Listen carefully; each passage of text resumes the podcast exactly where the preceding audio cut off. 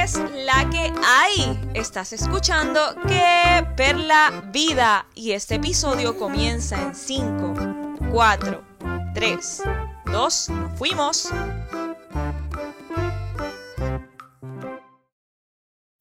Este es el episodio número 16 de mi podcast Que Perla Vida les saluda Perla Alessandra y en el episodio de hoy vamos a estar hablando de por qué no es no, la violencia machista, sus expresiones y el acoso en redes que aguantamos por ser mujeres.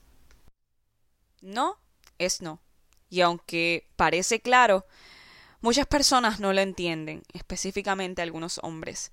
La frase no es no se ha popularizado por algunas campañas de grupos feministas en los últimos tiempos, pero no es no tiene un contexto más allá de eso. Desde que nacemos, en la sociedad machista se, se, les enseña a los hombres y a nosotras las mujeres que cuando decimos no, significa lo contrario. Sí, no quiero estar contigo, sí quiero estar contigo.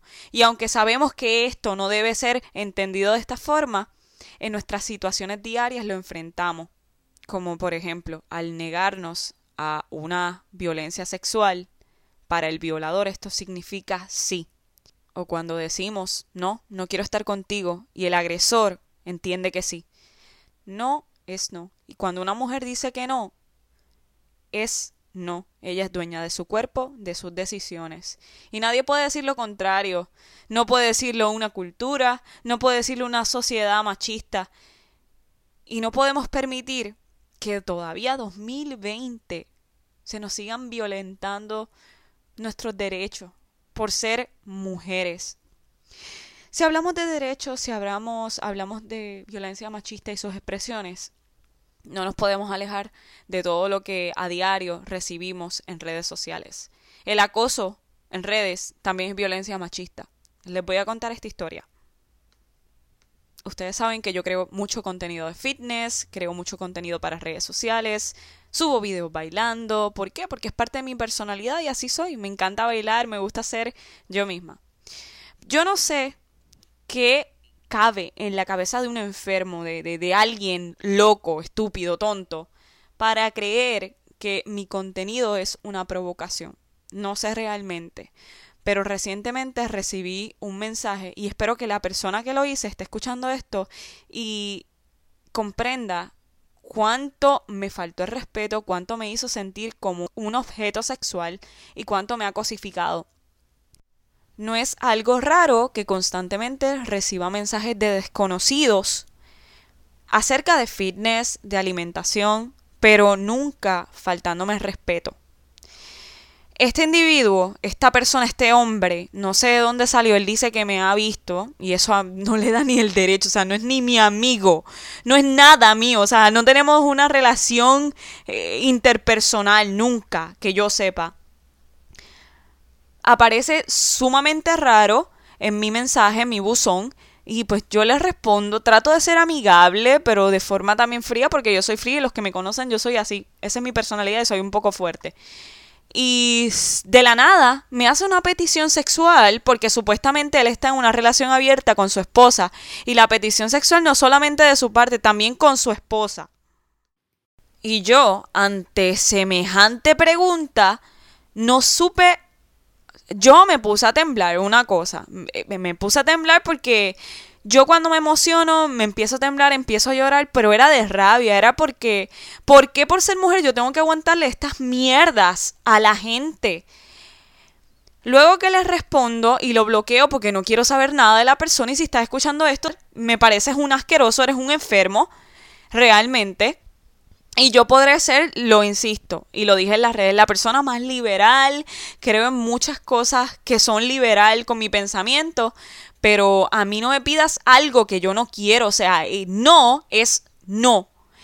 ¿Cómo tú te acercas a una persona sin conocerle y dices, mira, me quiero acostar contigo? Realmente no sé en qué cabeza cabe. Ante esto, bloqueo a la persona, le digo, mira, ¿cómo me siento? Me arruinaste el día porque me hiciste pensar que soy un objeto sexual, que estoy en un catálogo y pues tú vienes, selecciona con quién me voy a acostar, a quién se lo voy a meter. Y la persona, este hombre del que estoy hablando, me escribe de otra cuenta tergiversando todo lo que me dijo y haciéndose la víctima, jugando el papel de la víctima y dando a entender que a todas estas la que malinterpretó y la que estaba exagerando todo era yo. Cuando la petición sexual la hizo él Después me dice que no, que él no quería tener una noche conmigo de esa forma, que él quería bailar conmigo, romantizando la idea porque él respeta a las mujeres que son como espejos, no sé, algo tan absurdo, romantizando algo que es violencia. De cualquier manera que usted lo cuente, esto es violencia. Y aquí no hubo ningún consentimiento. Es como si yo estuviera bailando y tú me pasas por el lado, este mismo hombre me levanta la falda y me da una nalgada o me agarra una nalga. Ay, es que yo te vi bailando y creí, o sea, ¿dónde está el consentimiento? ¿Cuán absurdo? ¿Cuán absurdo es? Partiendo de esto y las expresiones machistas, y disculpen si me, escucho alterada, pero es que realmente lo estoy, hay que reconocer que si es violencia, que usted le haga una petición sexual a través de las redes sociales a una persona, a una mujer. También es violencia cuando le escribe 20 veces hola y usted ve que la mujer lo dejó en visto y al contrario le escribe malas palabras, palabras oeces, o eres una puta, eres tal y tal cosa. Sí es violencia y es violencia machista. ¿Qué te da a ti entender que porque yo subo contenido relacionado a mi cuerpo, yo no me imagino a estas figuras públicas que obviamente aman su cuerpo y ellas tienen el derecho de subir lo que quieran a sus redes, pero yo no me imagino la cantidad de groserías, de cosas repugnantes que reciben por ser mujeres y querer su libertad sexual. A mí no, o sea, no me cabe en la mente y me da tanto asco, me da tanta rabia, porque cuán asquerosos son. Así son los pedófilos también. Cuán asquerosos son. No, esto no es de la generación de changuitos, no. Es que me parece aterrador, es asqueante, me da asco. ¿Por qué? Todavía en el 2020 hay que soportar estas mierdas. Es lo mismo cuando salgo a la calle y estos pendejos, porque esa es la palabra, me dicen cosas, me, me acosan públicamente, acoso sexual callejero. Yo no quiero tus comentarios, no me importan, eso no son piropos, es violencia.